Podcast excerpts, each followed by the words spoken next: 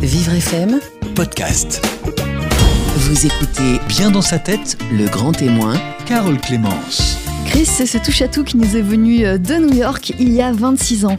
Il a écumé les bancs des facs de sciences physiques, anglais, français, économie, Sciences Po. Il exerçait une foule de métiers différents et est sur le point de créer sa cinquième entreprise. Et pourtant, Chris a des difficultés. À l'âge de 36 ans, on lui diagnostique un TDAH, un trouble de régulation de l'attention, un trouble neurologique qui rend difficile le contrôle du comportement. Ce diagnostic est une libération pour Chris, qui peut enfin accepter les différences qui lui gâchent la vie depuis toujours et tenter d'y remédier. Il nous dit tout aujourd'hui sur Vivre FM, il est notre grand témoin bien dans sa tête. Jusqu'à 10h, bien dans sa tête, Le Grand Témoin, Carole Clémence. Chris Mann, bonjour. Bonjour. Vous êtes notre grand témoin aujourd'hui, bien dans sa tête. Alors, je l'ai dit, vous avez exercé une foule de métiers différents. Euh, vous avez du mal à vous fixer professionnellement parlant, Chris? Je pense, oui. Euh, J'ai du mal à suivre le- les tendances. J'essaie de me mettre dans les cases, mais c'est parfois difficile. Ouais, alors professionnellement parlant, mais aussi euh, dans la vie quotidienne, dans la vie de tous les jours, vous avez vous avez bougé. Vous êtes, euh, vous venez des États-Unis, vous êtes en France aujourd'hui. Est-ce que vous avez aussi bougé beaucoup géographiquement parlant, en plus de ces deux pays?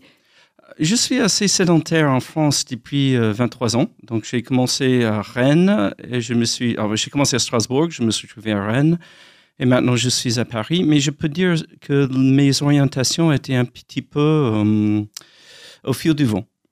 Est-ce que ce trouble, ce trouble euh, du déficit de l'attention, est-ce que ce trouble vous- empêche d'être heureux, d'être euh, pleinement satisfait de votre vie, Chris? Lorsque je dois penser à ma vie, je suis déjà dans le, le fait de réfléchir à ce que je fais et de réfléchir à, à- à- à mon état psychique. Mhm. Donc, le trouble de régulation d'attention, donc je préfère le terme régulation d'attention, me permet de, de penser à deux choses en même temps. Souvent, euh, je suis très intéressé dans ce que je fais, ou bien je suis en train de réfléchir à ce que je fais, par exemple euh, à mon état de bonheur ou non mais c'est difficile pour moi de ressentir et de qualifier ma pensée en même temps. Oui, vous avez du mal avec euh, pour qualifier vos sentiments euh, de, de bonheur, de, euh, de satisfaction. C'est compliqué aussi? Le TDAH a des effets secondaires sur la- l'appréciation des émotions. Um, quand j'étais au, au lycée, j'étais dans un programme pour les handicapés doués. Et parce qu'on avait évité euh, l'étiquette euh, TDAH, on avait mis en étiquette euh, euh, handicap d'apprentissage émotionnel. Um, le, fait d'étiqueter euh, la difficulté d'appréciation de ses émotions par le TDAH et de dire qu'un myope a du mal à lire sans lunettes. Euh, donc, lorsqu'on est myope, on a du mal à voir les lettres. Lorsqu'on a un TDAH, on a du mal à, comment dirais-je, à lire dans les, euh, dans les émotions et être dans les émotions en même temps. Alors, euh, Chris, on va, on va voir un petit peu le début de, de- de votre parcours. Vous êtes né aux aux États-Unis, euh, dans l'Ohio, dans l'État de l'Ohio, J'étais né à New York Hospital, à Manhattan. Et, vous avez, vous avez eu une enfance euh, euh, normale ou c'était déjà compliqué avec ce trouble? Oh, c'était déjà un peu étrange avec ce, trouble parce que, bien que je sois diagnostiqué très récemment, en 2011, j'ai toujours été de ce fait. Encore, c'est comme la myopie, mais je ne savais pas que j'étais myope. Euh, je ne savais pas que j'avais un trouble de régulation d'attention. Donc, par exemple, quand j'étais jeune, quand je mettais la nourriture dans le lavier et les assiettes dans la poubelle, on pensait que j'étais juste un peu stupide ou tout en Étourdi. air. Et oui, tout à fait. Oui. Et- c'est plus que ça, ce trouble de régulation d'attention, c'est beaucoup plus que ça. On n'est pas étourdi, c'est- il y, a- il y a vraiment quelque chose derrière. Bah, nous avons une très belle image de l'effet euh, perçu de l'étourdissement. On est, on est étourdi dans les faits, mais derrière, derrière c'est toujours la même histoire. C'est le fait de faire une chose et de penser à une deuxième chose en même temps. Donc, euh, on est étourdi parce que... euh, Est-ce que vous pensez à autre chose au moment où, il faudrait faire attention à, à ce que vous faites Par En exemple, vous, vous m'avez raconté que vous aviez perdu votre valise en allant à l'aéroport. Tout à fait. Euh, en, en allant, j'habitais à Massy à l'époque et je prenais l'RR pour aller euh, à Charles de Gaulle. Et j'étais dans le, le train et j'ai laissé donc, la valise sur les quais. Euh, ce n'était pas du tout très pratique. J'ai eu de la chance. J'étais revenu 15-20 minutes plus tard, la valise était toujours là, le chef de gare était prêt à appeler les flics, mais voilà, ce, ce genre de choses peut arriver à tout le monde. Oui, effectivement. Mais les personnes qui sont atteintes d'un TDAH, ça nous arrive souvent, beaucoup plus souvent que les autres. À quelle fréquence, par exemple? Euh, c'est une fréquence où ça devient un, un problème dans l'organisation de sa propre vie. Il faut savoir que cette condition touche quand même environ 5% de la population dans les, de, de des manières plus ou moins importantes. Moi, c'est super important dont je suis atteint, mais vous connaissez sans doute d'autres personnes qui sont concernées par ce, cette problématique. Est-ce que toute personne étourdie qui va euh, facilement perdre ses papiers d'identité, qui va euh, régulièrement faire refaire sa carte d'identité, par exemple, est-ce que c'est une personne qui souffre de ce trouble, ce TDAH Oh, euh, parfaitement. je parlais avec une experte pas plus tard qu'hier qui avait conseillé une personne de ma planète, donc une personne TDAH adulte, de garder simplement des photocopies des pièces d'identité avec elle, au lieu de garder les originaux, parce qu'elle les perdait trop souvent.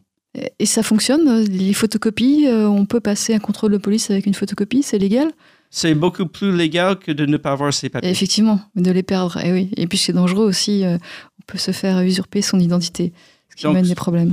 Ce quoi nous touchons est super important, c'est-à-dire que puisque j'ai un trouble développemental qui n'est pas, euh, qui ne peut pas être guéri, je dois trouver des stratégies de, de compensation. Donc, de, des photocopies des papiers est une, autre une manière, mais ce n'est pas la seule. C'est-à-dire que je suis comme je suis. Je suis comme Pierre Richard euh, dans Le Chèvre ou dans L'Homme Blanc, Chaussure Marron. Je, maintenant, j'ai conscience que je suis comme ça et je dois compenser. Par exemple, vous perdez aussi souvent vos clés, j'imagine. Vous, euh, vous, vous, enfermez dehors. Ce sont des choses qui vous arrivent également. Et, mais... comment, comment, faire, comment lutter contre? Quelles sont les stratégies? Euh, donc, souvent, j'utilise des routines. Euh, quand je pars de la maison, je me souviens clé, portefeuille, euh, montre et téléphone. Donc, je, je, je, utilise une autre partie de ma mémoire pour créer des routines qui m'aident, mais aussi pour ce qui concerne les clés en particulier, mes voisins ont une copie de mes clés. D'accord, et vous avez confiance en vos voisins, vous avez des voisins honnêtes, ça c'est utile, tout le monde n'en a pas. Alors comment on fait pour créer une routine On se répète dans sa tête euh, quelque chose euh, avant de sortir, c'est ça? On se répète euh, clé, papier d'identité, etc. avant de sortir? Ça c'était ma stratégie pour avoir une routine lorsque je pars de la maison. Donc ça, je l'avais bien avant le diagnostic de TDAH. Surtout, il est très important de constater de la manière dont on est, quelles que soient les idiosyncrasies ou les, caractéristiques de chacun. On doit tenir compte de sa manière d'être et euh, on trouve des solutions qui marchent pour, chacun. Donc, pour quelqu'un avec un TDAH, c'est pareil. Maintenant, euh, il se trouve que des, routines, ça marche très bien pour les, TDAH. Et aussi, euh, ça touche quelque chose d'autre qui est très important, c'est la thérapie cognitive et comportementale de la manière dont travaille notre mémoire et notre manière de penser, on réagit beaucoup mieux, par exemple, à la, TCC, donc thérapie cognitive et comportementale, que la thérapie analytique. Oui. Oui, oui. Euh, thérapie analytique, on, essaie d'analyse, on raconte euh, les problèmes, on essaie d'analyser euh, ce qui ne va pas. Il vaut mieux les, les, TCC, les thérapies cognitives et comportementales. Tout à fait. Alors, euh, lorsque vous essayez d'avoir ces routines, euh, comment, créer une routine euh, concrètement? Comment ça fonctionne? C'est comme pour tout le monde. donc, quelqu'un m'a conseillé un livre à ce propos. mais les routines, c'est une manière de créer un comportement sans devoir y penser au moment précis. Ça devient dans le mémoire musculaire ou juste. C'est euh, machinal comme se laver les dents. On pense pas à se laver les dents lorsqu'on se lave les dents, c'est ça? En effet. Donc, mais, est-ce que si on a une pensée qui va arriver au moment où on se lave les dents, est-ce que la pensée va pas prendre tout le pouvoir et, et vous allez oublier de, euh, je sais pas, de, de, finir de vous laver les dents ou de, euh, de prendre votre clé avant de sortir de, de l'appartement?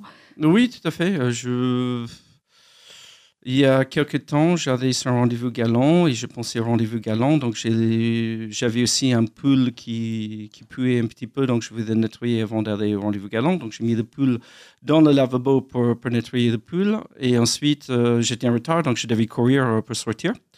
Donc, euh, mes voisins qui avaient des clés, euh, je leur ai demandé si j'avais pas laissé couler l'eau. Ils m'ont dit oui, euh, tu as laissé couler l'eau. Et en plus, le, le pool dans le, dans le lavabo a bloqué la, sortie d'eau. Donc, donc, vous avez 2-3 cm d'eau dans dans l'appartement. Ah, Et moi, je- j'avais l'intention d'aller sur mon rendez-vous galant. Donc, je leur ai remercié. Je, je leur ai demandé très gentiment de nettoyer un petit peu.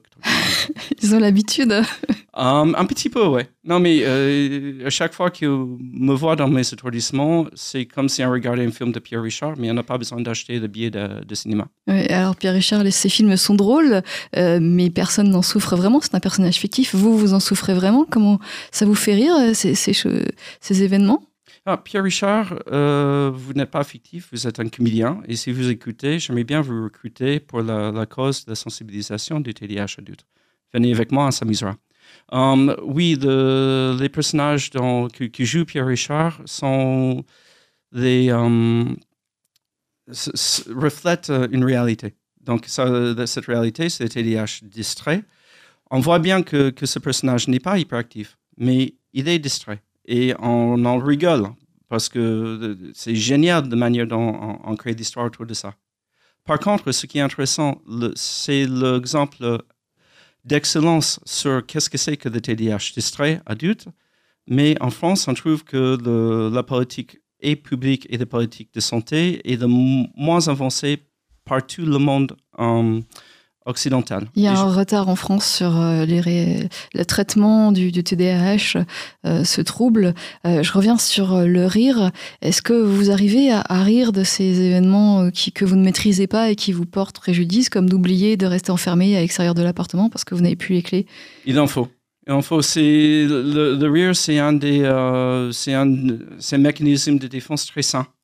Quand euh, quand j'ai perdu mon portefeuille l'autre jour parce que je piquais, parce que je, je prenais une rose, euh, j'étais concentré sur la rose, le portefeuille moins. Et Vous étiez chez le fleuriste, c'est ça vous, achetez- vous achetiez une rose et vous avez oublié le portefeuille. non, en fait, j'ai piqué la rose de la route, mais parce que je l'ai vu. Enfin, c'est donc il y a trois traits du TDAH, c'est l'impulsivité, l'inattention et l'hyperactivité. Euh, donc, qu'on a une, comme on ne peut pas penser à deux choses en même temps, on pense à une chose en même temps. On a une très bonne idée, pourquoi pas le faire tout de suite? Oui, et, et du coup on oublie le reste? Oui, et voilà. Donc, quand, quand j'ai eu l'idée impulsivité pour la rose, je l'ai pris. Euh, inattention, donc le portefeuille était tombé de la poche, je ne l'ai pas remarqué parce que j'étais dans un autre monde. Hyperactivité, je, je l'ai très, très vite et la personne pour qui j'avais pris la rose était, euh, était quelques centaines de mètres devant moi, donc je devais pédaler plus vite pour lui la donner. D'accord. Et ça, ça vous arrive souvent, vous le dites.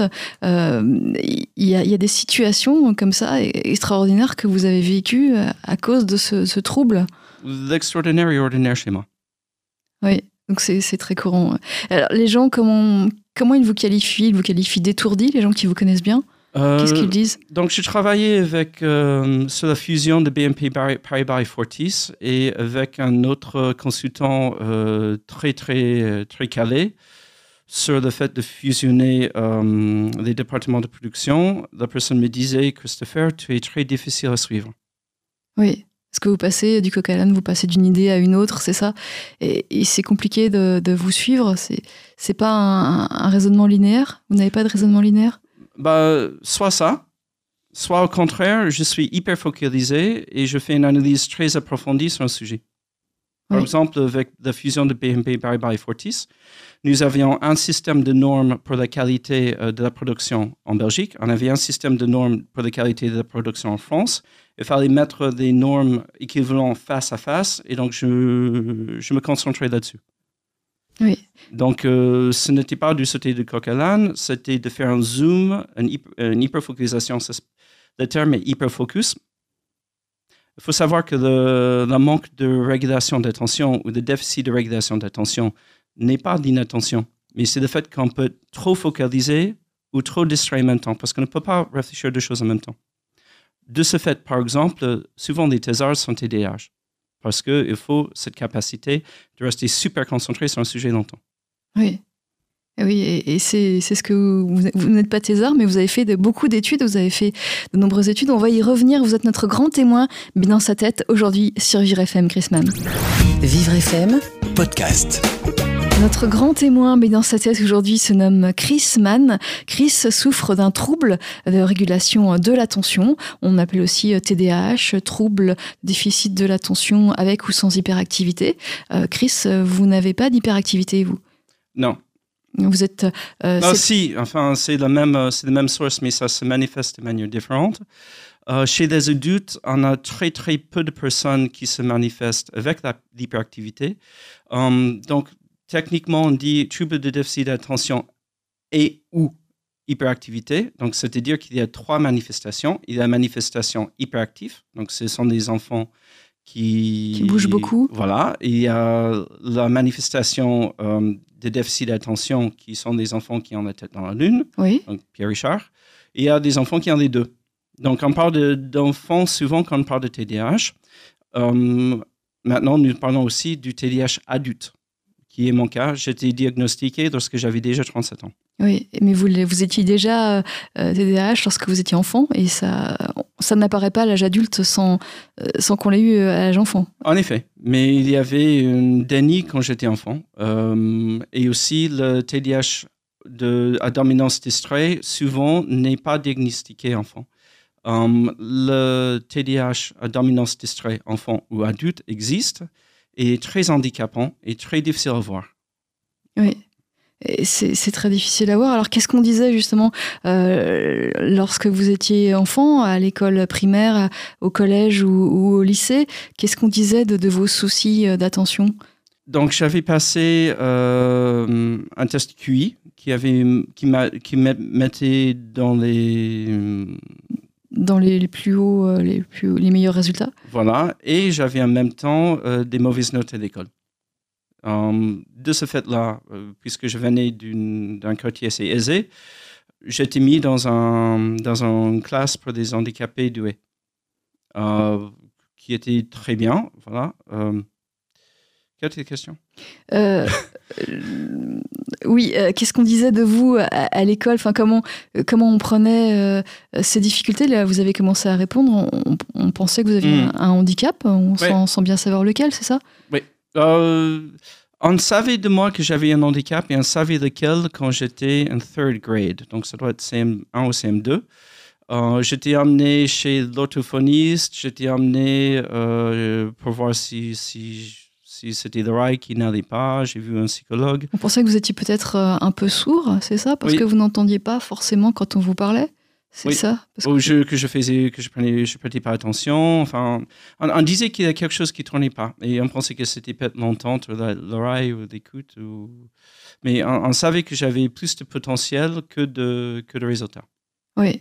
Et, donc, euh, vous avez eu euh, des soucis à l'école, justement, où vous aviez, vous n'aviez pas de, bonnes notes alors que vous aviez des, compétences, des grandes capacités? J'avais certaines bonnes notes, certaines notes qui étaient passables. Euh, c'était plutôt à l'université où j'avais fait des choses super intéressantes. Mais toujours, la question est mon orientation. Comment est-ce que je décide quoi faire? Parce que la mémoire exécutive ou la mémoire euh, de travail est super importante pour toujours contextualiser ses décisions. Mhm. Donc, objectivement, on peut dire que j'ai fait Sciences Po avec mention, j'ai fait Supélec. Euh, j'ai pas eu de diplôme de peu et je pense que c'était à cause d'une interaction avec le TDAH qui n'était pas diagnostiquée à l'époque. J'ai fait une grande école américaine, euh, enfin, Highly Selective Liberal Arts College. Donc, euh, objectivement, j'ai fait des choses intéressantes, mais super Oui. disparates. Euh, euh, donc, euh, entre Supélec et Sciences Po, déjà, c'est très différent. Euh, Effectivement. Et puis, vous avez touché euh, aux langues, vous avez appris euh, le français, vous êtes américain. Oui. Vous avez fait des études de- d'anglais aussi, de sciences physiques, d'économie, Sciences Po, on l'a dit. Euh, Enfin, des, des choses qui n'ont pas, enfin, qui sont un peu étonnantes euh, sur un même parcours. Bah, la, c'est la distraction par excellence. Euh, je vois un sujet qui m'intéresse, j'y vais. Oui. Mais est-ce que vous y allez à fond ou est-ce que vous partez avant d'avoir euh, tout assimilé? Euh, être diplômé des Sciences Po et de Supélec, je pense que c'est euh, Vous êtes c'est à parvenu, fond. euh, oui, vous êtes parvenu je- au je bout. veux dire, mais c'est difficile à expliquer. Mm. Quand, quand je recherche un travail aujourd'hui, je dis oui, je comprends parfaitement le cadre réglementaire parce que j'ai un petit peu d'informations en, en, en droit. Et oui, j'ai parfaitement la capacité d'aller dans le fond de, de la programmation informatique parce que j'ai eu la formation de Supélec. Je vais à fond dans l'ensemble des sujets quand j'y suis. Oui. Euh, D'ailleurs, par exemple, pour Sciences Po, euh, beaucoup de mes collègues avaient le problème de mémoriser le traité de Maastricht. Moi, je l'ai mémorisé. Euh, voilà. C'était un exercice un peu stupide, mais on a demandé je pouvais hyper focaliser, je l'ai fait. oui. Et vous avez une bonne mémoire aussi, donc visiblement? Euh, oui, j'ai une bonne mémoire dans la durée, j'ai une très mauvaise attention. Donc, il est difficile euh, de mémoriser lorsque nous n'avons pas d'attention. Parce que la mémoire n'est pas simplement le fait de se, se rappeler, c'est aussi le fait d'enregistrer. Oui. Alors, Je suis aussi photographe, vous avez oublié de, de Oui. ça. et sur, Et je suis aussi euh, célébrant religieux.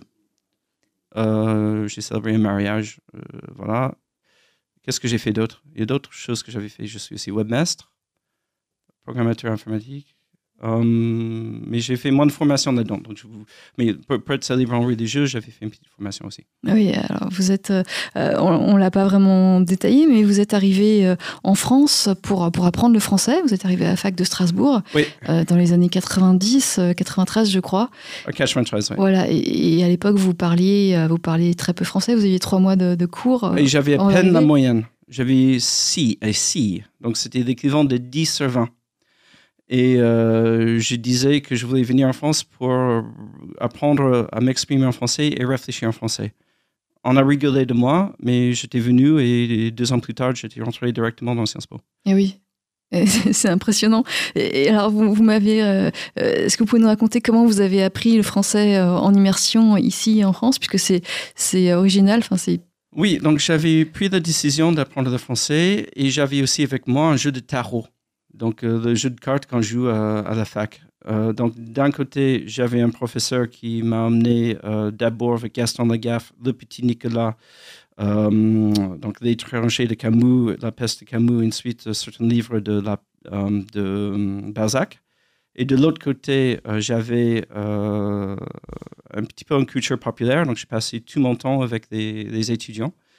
Donc j'avais deux registres de langage. Qui... c'est vraiment différent. Tout à fait. Mais ce qui était très intéressant dans cette expérience, c'est qu'à un moment donné, j'avais une crise de langage. Hum, et ça il se trouvait que lorsque je discutais avec mon professeur de français qui était euh, juif polonais échappé de la Deuxième Guerre mondiale, nous avons discuté vaguement sur la notion et l'importance du nom de famille. Donc, chose qui est assez importante. Mon nom est déjà, c'est commun, man. Hum, et je lui disais un argument en français et il me disait que ce que je disais n'avait même pas de sens en anglais. Donc, il a passé trois heures avec moi pour me rappeler comment parler anglais. J'étais tellement, euh, tellement dans le français que j'ai oublié l'anglais.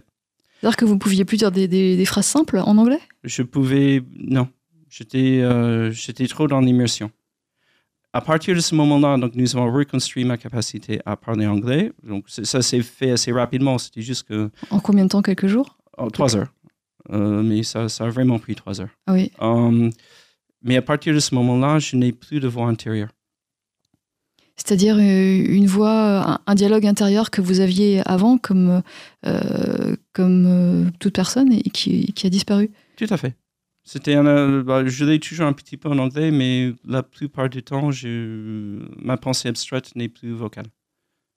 Et comment elle se fait alors? Je ne sais pas. Mais c'est. Je ne m'entends pas parler avant de parler. Ouais, et ça, ça a changé justement quand vous avez, euh, euh, vous avez décidé de vous immerger, euh, de faire cette immersion en français pour apprendre plus facilement la langue. Tout à fait. Donc, on parle de Ah. 93, oui, Oui, quand j'avais 19 ans. un bouleversement. Et Ce qui, ce qui s'explique peut-être par votre trouble euh, de régulation de l'attention et qui, qui vous amène à une certaine impulsivité? Um, bah, Ce qui, ce qui vous amènerait à, à parler avant de, euh, de vraiment euh, réfléchir à votre pensée. ou pas? bah, ce que je comprends, c'est que la partie du cerveau qui permet de réfléchir avant de penser, déjà chez les TDAH, fonctionne différemment.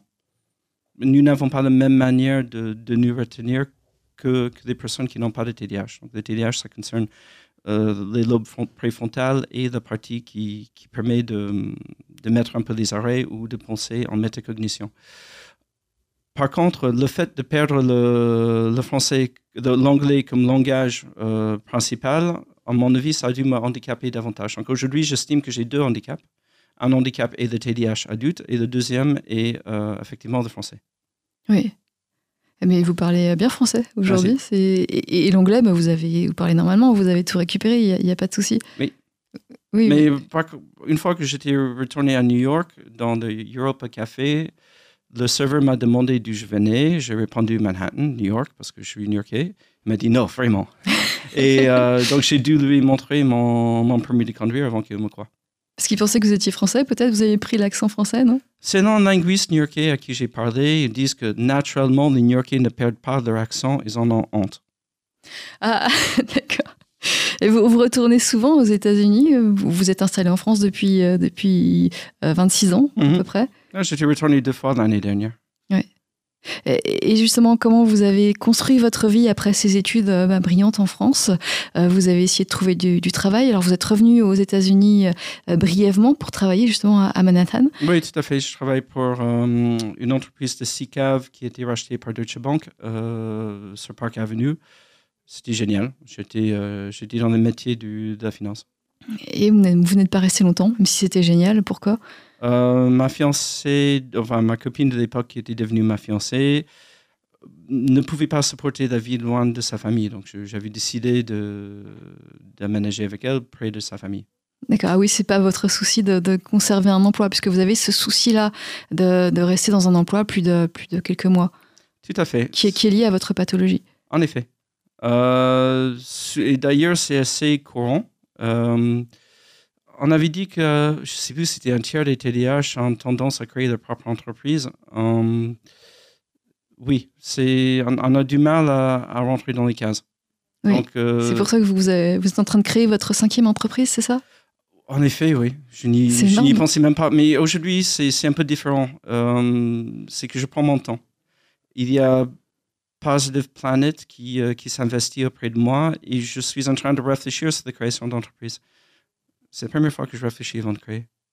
C'est bien, c'est positif. Oui, je pense, Vous apprenez euh, Oui, tout à fait. Parce que les précédentes créations, ça s'était terminé comment?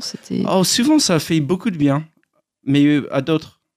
ma première société était au sein d'une GIE qui s'appelait MBA Multimédia. On était, euh, moi, je m'étais investi auprès de, mes associés. On était allé de trois gérants jusqu'à 10 salariés pendant que j'étais là. Donc, j'ai créé de l'emploi, j'ai créé euh, un moteur de recherche régional. Euh, c'était super, j'ai fait beaucoup de bien. J'ai pas gagné d'argent. ma troisième société. vous êtes parti parce que vous en aviez marre ou vous vouliez passer à autre chose? Oh non, j'étais un peu. Mes deux. Ok. Donc, un de mes associés était le mari de Billy Zekik et le, comptable était donc Bizekik, mangez-moi. Oui. Et, um, et le comptable était à la fois le comptable des deux autres sociétés, du groupe de Bizekik et de moi-même, et du groupe d'intérêt économique et de la nouvelle société. Et en fait, je me suis fait un petit peu. Euh, les autres personnes étaient des amis d'enfance, donc ils, ont, euh, ils ont trouvé qu'ils ont gagné plus d'argent sur moi. Donc, ma deuxième société, ma troisième société était une société d'édition logicielle. Oui. Donc, j'ai créé euh, un logiciel qui gérait les, euh, les délibérations des, euh, des collectivités locales. Mm-hmm. donc, l'idée, par exemple, la mairie de Lorient avait dit que grâce à ça, euh, les fonctionnaires ont mieux compris comment le bureau décide et du coup, l'ensemble des fonctionnaires ont mieux compris comment la mairie fonctionne. Donc, ça a aidé beaucoup le fonctionnement euh, et l'efficience de la mairie proprement dite. Oui. Donc, entre, donc jusqu'en 2003, euh, non, jusqu'en 2006, j'avais créé un logiciel ou plusieurs logiciels qui aidaient les mairies et les collectivités territoriales partout dans le monde à mieux collaborer entre élus et fonctionnaires pour. donc, ça, c'est un succès aussi. Ah oui, tout à fait. Mais j'ai perdu énormément d'argent. Um, voilà. Ouais. Mais il y a beaucoup de logiciels qui sont issus de mon travail, qui sont utilisés un peu partout. Donc c'est un, ce sont des succès, vous, vous avez fait beaucoup de choses et, et vous vous en êtes bien sorti à, chaque fois. On va continuer à voir votre parcours. Chris, euh, Chris Mann, je rappelle que vous êtes atteint d'un TDAH, un, trouble de régulation euh, de l'attention, euh, donc un trouble de, de l'attention très, très élevé chez vous. On continue à en parler avec vous, vous êtes notre grand témoin, bien dans sa tête aujourd'hui sur Vivre FM. Vivre FM, Chris Mann est notre grand témoin mais dans sa tête aujourd'hui sur Vivre FM. Euh, Chris, vous nous avez expliqué euh, vos, différentes créations d'entreprises. Vous avez créé euh, quatre entreprises, vous êtes en train de créer la cinquième, on va pas revenir dessus. Mais on, a aussi vu que vous aviez exercé beaucoup d'emplois. Alors là, on n'a pas vraiment vu que vous aviez exercé beaucoup d'emplois, je l'ai dit, mais vous, avez, été dans le standard téléphonique, vous avez créé des entreprises, qu'est-ce que vous avez fait d'autre, Chris? Après ma création de, de logiciels pour les mairies, j'avais été invité d'abord à intervenir auprès d'autres éditeurs de logiciels. Et euh, donc, c'était pour l'implémentation de Zend en France, qui est une multinationale qui édite le langage PHP, qui est un langage informatique par lequel beaucoup d'informaticiens s'expriment. Donc, j'ai beaucoup aidé avec beaucoup de succès euh, l'implantation de cette entreprise en France. Mais quand nous étions devant le vice-président de, des affaires internationales et le chef d'agence France, j'avais dit aux deux que si le chef d'entreprise France n'était pas prêt à se remettre en question, il fallait peut-être qu'il revoie sa place. Donc, c'est comme ça que j'ai perdu euh, cet, ce, cet emploi-là. Um, la personne avait été remplacée et euh, donc il s'était implanté. Donc, je suis suivi aujourd'hui d'un agent parce que j'ai décidé que pour trouver un emploi qui me conviendrait, il me faudrait euh, une chasseuse d'entreprise. Oui. Donc, euh, c'est une chasseuse de tête qui voulait me placer en tant que consultant en organisation euh, auprès d'un conseil d'administration multinational. J'ai refusé parce que je savais que j'allais tenir l'emploi que pendant trois mois. Mais j'ai proposé à la chasseuse de tête à la place de chercher une société pour moi et elle était d'accord. Et ensuite, lorsque nous avons commencé à travailler ensemble, elle avait correctement identifié mon profil comme un profil de créatif comme un comédien, comme un écrivain, comme euh, un musicien. Et vous n'avez jamais eu de formation dans ce domaine, vous? Bah, C'est pas une question de domaine, c'est une question de façon d'être. Je suis comme ça. Um, donc, j'avais choisi de travailler avec euh, Confidential, pour, um, qui, qui, fait ça aussi pour, en tant qu'association, pour, pour être mon agent. Donc, quand je cherche un, un travail aujourd'hui, j'ai un agent. Et cette personne... Um, aide à faire ma, ma, mémoire exécutive, ma mémoire de travail. Donc, elle me connaît et avec elle, j'ai un support externe avec lequel je peux prendre mes décisions de prof... d'orientation professionnelle. Oui. Si vous n'aviez pas ce trouble, euh, comment, euh, comment vous, vous, vous quelle, quelle, place vous auriez professionnellement parlant aujourd'hui, à, à votre avis? En quoi ça affecte votre vie professionnelle, ce trouble? Ma mère aurait voulu que je travaille dans l'informatique. Donc, je l'ai fait parce qu'elle a demandé. Mais j'étais allé dans un, dans un métier qui ne me convient pas. Donc, euh, l'exemple concret, c'est Einstein qui disait si on, demande, si on évalue un poisson pour sa qualité à grimper des, aux arbres, on penserait toujours que le poisson est, euh, est incompétent. Or, euh, il y a beaucoup d'océans. Et oui. Et donc, vous avez ce, cette chasseuse de tête qui travaille pour vous pour trouver mmh. un emploi, puisque actuellement, vous cherchez un emploi. En effet. Et alors ces emplois, vous, les différents emplois que vous avez exercés, vous, souvent vous ne restez pas longtemps sur un même emploi, vous restez quelques mois, mais pas plusieurs années. En effet. Donc ce qui change maintenant, c'est que je suis entouré au moins de deux personnes qui me soutiennent de manière authentique oui. et pour qui je suis. Donc euh, lorsqu'on a un TDAH ou lorsqu'on y croit que ce soit, il est important d'accepter qui nous sommes. Donc je, je le premier apport du diagnostic pour moi était le fait d'accepter que je suis comme ça. Le deuxième apport était le, le panel de littérature et de connaissances sur le TDAH. Et le troisième apport était le méthaphilidate ou la. Que, le traitement médicamenteux. Et je rappelle que vous avez été diagnostiqué en 2011 à l'âge de 36 ans. Vous ne saviez pas que vous aviez euh, ce trouble. Mm. Et, et, ça, vous a, ça vous a beaucoup apporté euh, de le découvrir, de, de comprendre que c'était la cause de, de vos difficultés.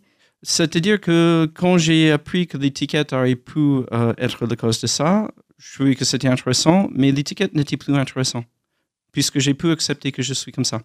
J'ai changé de régime de traitement avec le docteur professeur Bailey en début d'année, de cette année-ci.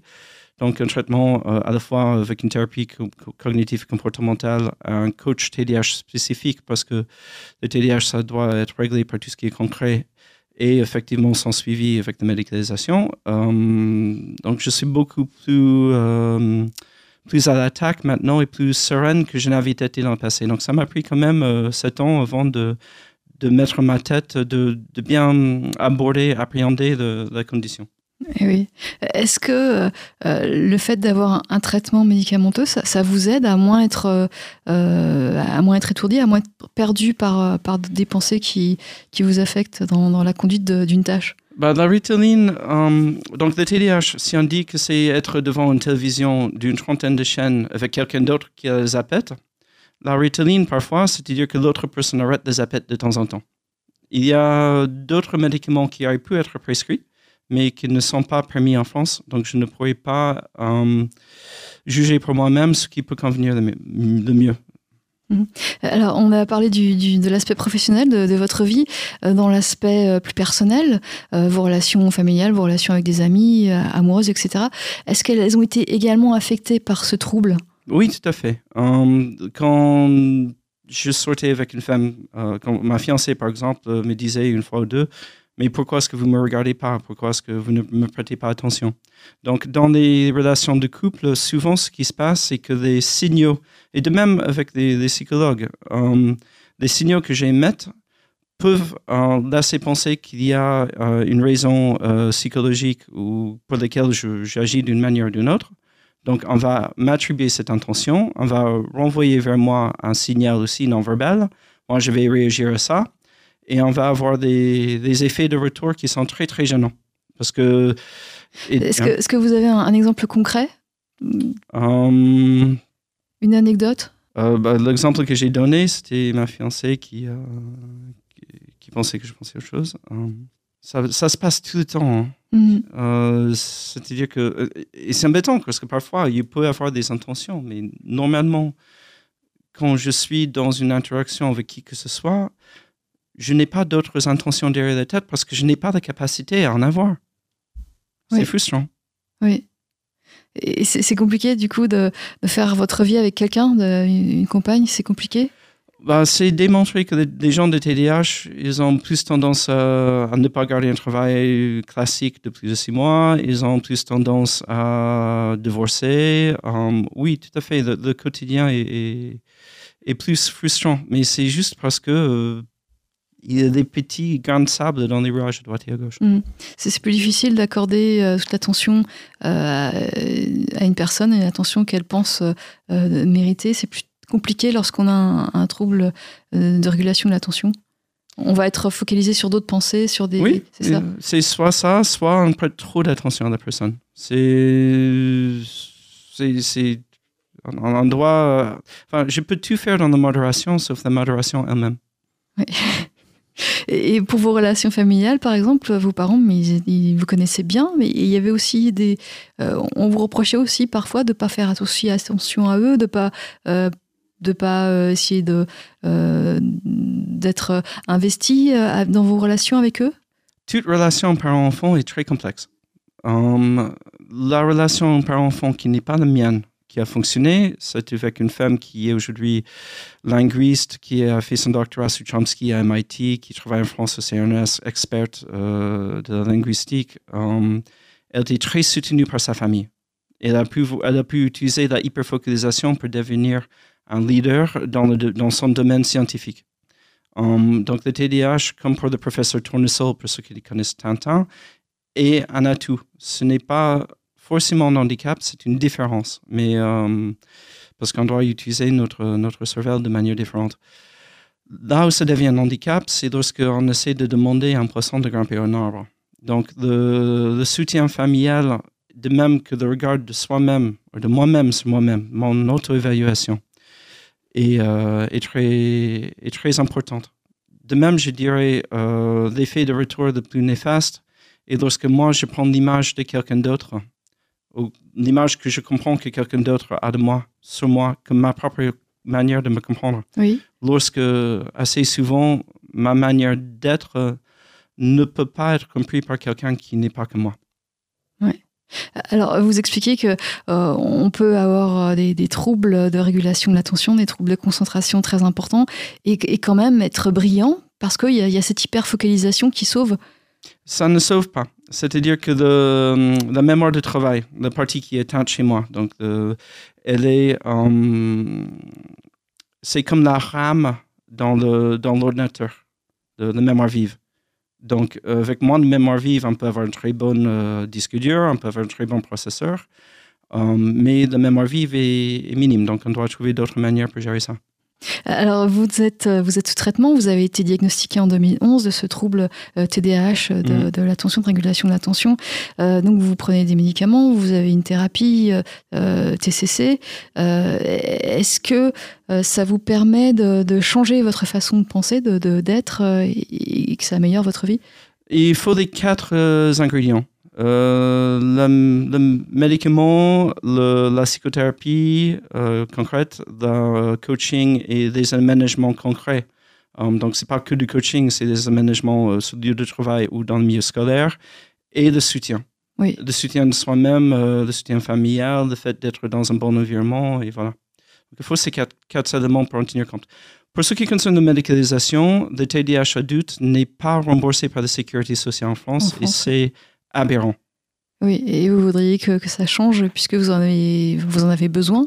Euh, les, les autres, tout- toute personne qui souffre de ce trouble a besoin d'une médicamentation. On a besoin d'une- de dresser la réalité du TDAH adulte. Et on- nous sommes beaucoup en, en sou- subir de la cette réalité-là. Et je, je supplierai les pouvoirs politiques et les, sous, les, les pouvoirs euh, de santé publique à reconsidérer la place du TDAH adulte et plus généralement le TDAH à dominance distrait. Oui, Nous sommes 5% des personnes dans, dans le monde à être concernées à des, des niveaux plus ou moins importants. Il y a beaucoup de personnes qui ne sont pas diagnostiquées parce qu'on ne, ne reconnaît même pas le- la réalité, même avec un diagnostic. Et ça c'est en France. euh, où, euh, vous trouvez qu'en France euh, c'est pire qu'ailleurs aux États-Unis, ça se Oh, passe beaucoup mieux. surtout oui, en Belgique, en Angleterre, aux États-Unis. Donc, les médicaments sont remboursés comme partout ailleurs. En Oui. France, le médicament n'est pas remboursé pour les adultes. Trois, et en France, il n'y a qu'un médicament qui est remboursé, c'est la méthylphénidate ou la ritaline. Lorsque, en réalité, il y a au moins 4-5 molécules qui sont utilisées partout dans le monde ailleurs. Sans parler du sel d'amphétamine Adderall, qui est quand même tout à fait euh, efficace. Alors on, arrive au terme de cette émission, Chris. Mm. Euh, un dernier mot pour conclure euh, notre émission, euh, vous qui êtes notre grand témoin. Merci beaucoup de votre accueil et de votre écoute. Merci à vous, Chris. Je rappelle que vous êtes Chris Mann. Vous êtes, euh, vous êtes en France depuis euh, 1996. Euh, vous travaillez, en tout cas en ce moment vous cherchez un travail, mais vous travaillez, vous avez fait votre vie en France. Vous venez des, États-Unis et vous souffrez euh, d'un TDAH, un trouble de régulation euh, de l'attention. euh, et vous nous en parliez aujourd'hui sur Vivre FM. Vivre FM Podcast.